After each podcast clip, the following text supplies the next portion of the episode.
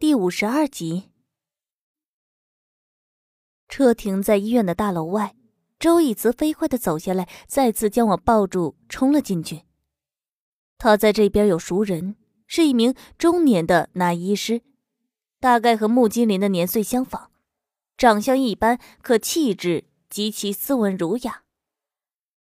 周义慈抱着我直接进入那间诊室，就他一个人，正在看一张片子，记录什么。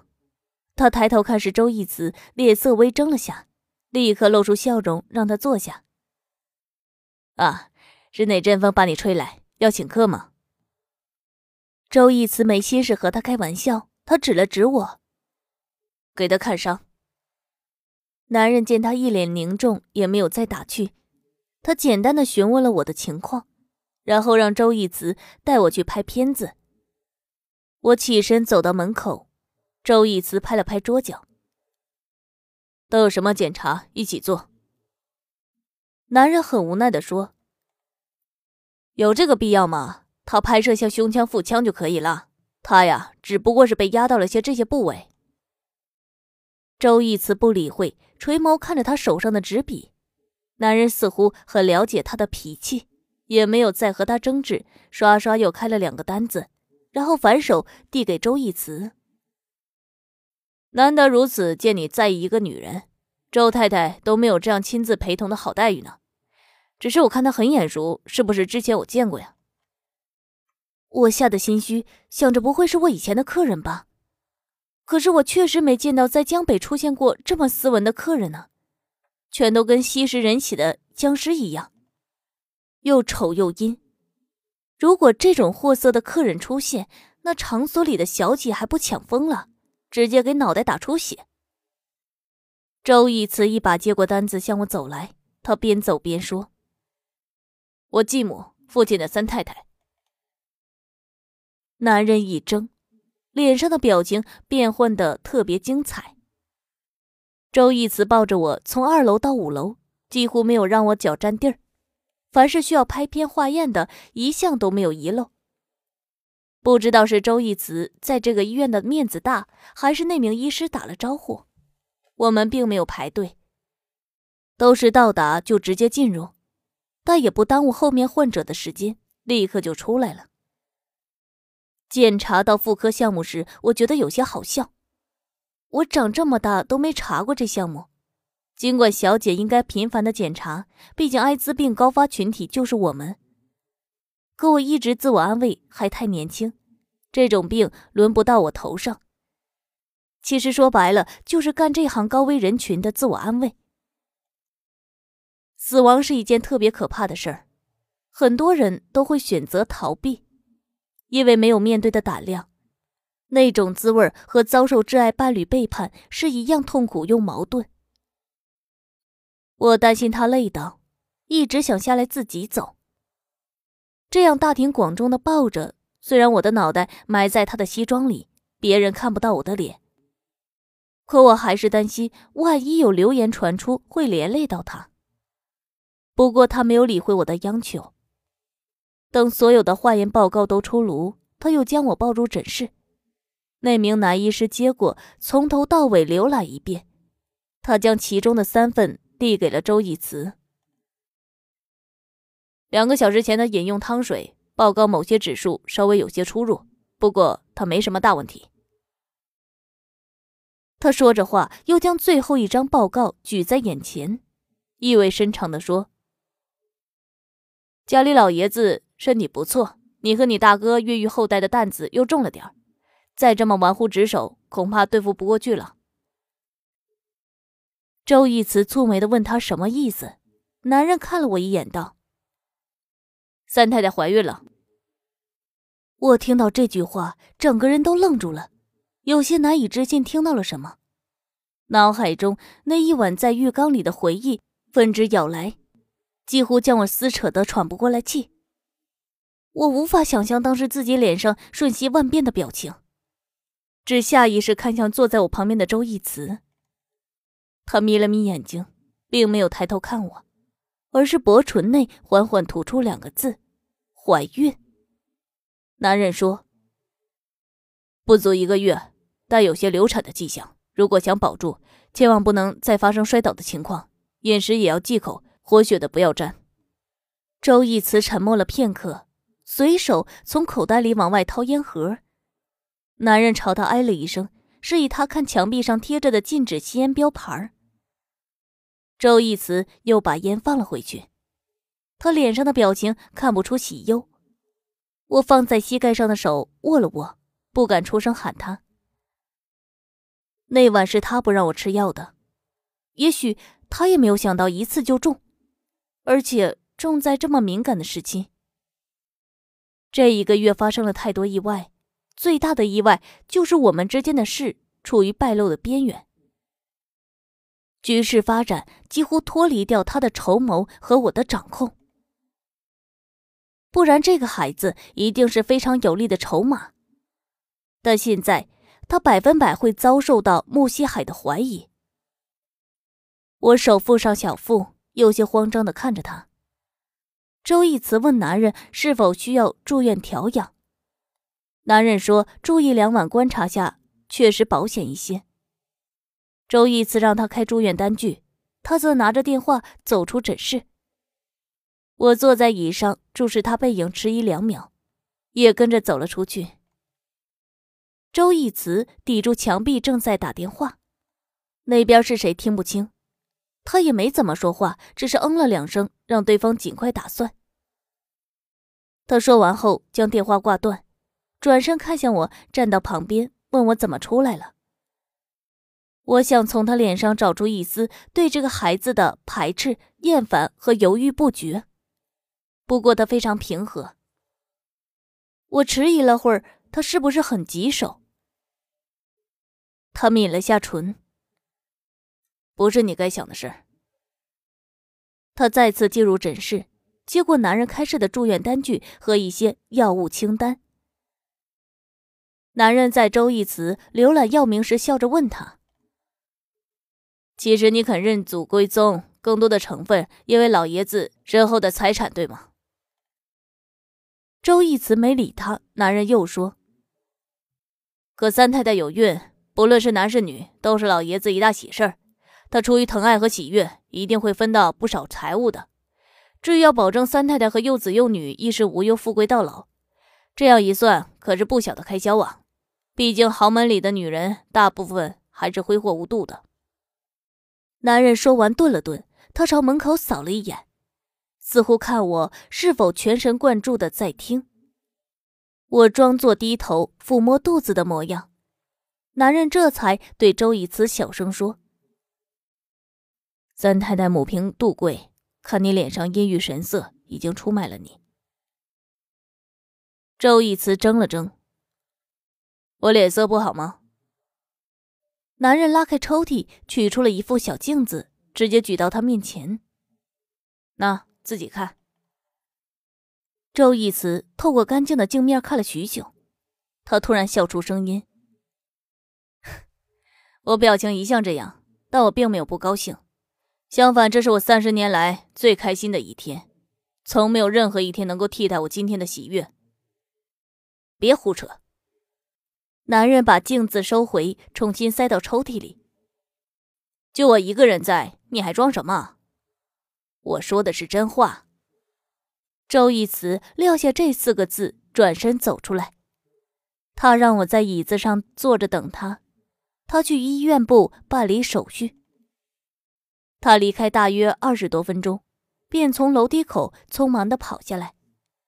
他额头有一丝细微的潮汗，白皙的皮肤上也晕染了一层红霜。他高大身体从人群内灵活的移动着，飞快的向我靠近。他总是茫茫人海中最出色的、最显眼的那一个。否则，我那晚从包房里逃出来，也不会一下子都跌入他怀中。看着他放下金贵与风度，朝我跑了过来。这一刻，我觉得不管要面对什么样的苦难，都好像很值得。他将所有的单据放在大衣的口袋，想要继续的抱我，我侧身躲开，把手钻进他的掌心。他笑嘻嘻的说道。牵着我吧。我扬起下巴，示意他对面路过的一对情侣。男人十分高大，女孩子比我还要娇小，肚子隆起了一块，正缓慢的移动着。男人耐心十足的等着她。这样一幕，恰好被落地窗洒入的晨光笼罩，温暖的触动心房。周义慈只看了一眼。他对于自己的儿女情长一向都很冷漠，别人的更不会放在心上。他问我：“牵着你是吗？”我点头说是呀。他哦了声，淡淡的笑道：“可我没有绳子。”我愣了愣，问他要绳子干什么？他笑得更加开心：“遛狗不牵绳子，跑丢了去哪里找？”我这才反应过来，他在骂我。我刚要翻脸，再看到他露出两排整齐洁白牙齿笑，所有的气都悄无声息的泄了。周义慈啊，周义慈，我总是无力和他抗争什么，他就是有本事把女人吃的死死的。他紧紧牵住我的手，带我乘坐电梯去五层住院部。一路上，我们谁都没有说话。他有些震撼于一个生命突如其来的降临，我则非常贪念和享受与他在一起的时光，哪怕只是不停走，没有任何风景，可他就是我眼里最好的风景。周义慈订了一个宽敞的单人间，在走廊的尽头和高干病房区，护士正站在门口等候。看我们过来，立刻将门打开。周义慈把我抱到床上休息，他去买点需要的用品来。他离开后，护士给我盖上了被子，将灯光拧亮，然后拿走单据取药。我自己一个人躺在床上，昨晚一夜煎熬令我很快昏昏沉沉的睡了过去。不知道是不是周义慈陪伴的缘故。我一觉睡得很香，也很熟，没有做梦。我懒洋洋睁开眼睛，看到他坐到床边浏览文件。吴助理蹲在地上洗了一只白色的瓷盆。这样的场景很和谐，有点男耕女织的味道。我扑哧一声笑出来。周义慈听到声音，翻了一页合同，醒了。我坐起来，靠在床头，看了眼窗外低沉的夜色。啊，都晚上了呀。周义慈说：“越来越有母猪的倾向，能吃能睡能叫。”我瞥了他一眼，嘟囔句：“去死吧。”吴助理把盆放在铁架上，擦干净手，拿了一把药丸，他递给周义慈。后者坐在床上数了数颗，让我张嘴。我问他苦不苦，他说吃了就知道。我伸出舌尖舔了舔，苦的我是眼冒金星。怎么有这么难喝的药？他理也不理，更不安慰我，捏住我的下巴就要往我的嘴里塞。我出于本能伸出舌尖抵抗那苦的发涩的药丸。整个身体后仰逃避。周义慈一粒一粒塞进来，让我咬住瓶口往下灌。我当然不肯，死活不往下咽。水带着融化的药丸顺着唇角溢出来，空气中弥漫着一股咸咸的药味。周义慈不敢过分的用力钳制我，原本胎儿就不是很稳，他生怕会碰到我的肚子。周义慈一只手按住我的嘴，防止我再吐药，然后将瓶子里的水喝进自己的口中，随手递给旁边的吴助理。他一把将我的脑袋按进去，掌心扣在我的后脑上，唇贴着我压下来。当我感受到薄唇上触碰的温暖和柔软时，我所有的挣扎都悄然顿下。就像是一个突然间被施魔法点穴的木头人，动也不动，眼睛也不眨。他舌尖抵开我唇瓣，踏入进来，将我压在舌根下的药丸推到喉咙。他口中的温水沿着唇间吐了进来，全部注满我嘴里。我想要吐，却无济于事，因为他会再次的抵回来，而且为了惩罚我的不识趣，他还用如湿又锋利的牙齿咬着我唇内的肉皮。那种细微却无比尖锐的疼痛，让我浑身都颤抖起来。我只能把夹杂着药丸的苦水咽下去。等到我嘴巴里一颗不剩时，周逸慈的唇才缓慢的离开我。我呆愣的看着他，嘴巴里又苦又涩的味道，已经在这样的柔情和震撼中被我忽略不计。周逸慈非常耐心，用指尖。将我唇角和下巴上的水痕擦拭掉。他唇上还沾着一丝褐黄色的水迹，是融化后的药丸颜色。吴助理略带尴尬的从病房内出去，将门带上了一半，和窗外进入的风流通透气儿。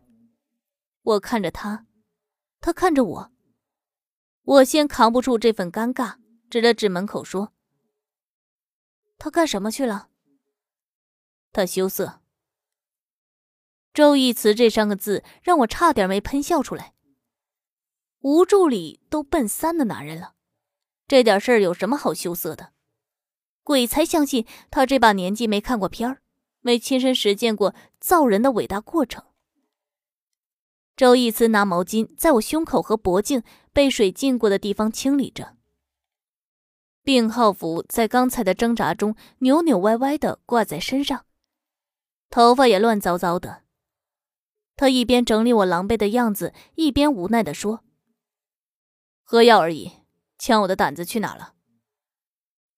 我张嘴刚要说话，吴助理突然从门缝外探头：“啊，周总，杜小姐来了。”我整个人一怔，随即看向门外，杜小姐正站在门外，笑着凝望着房里。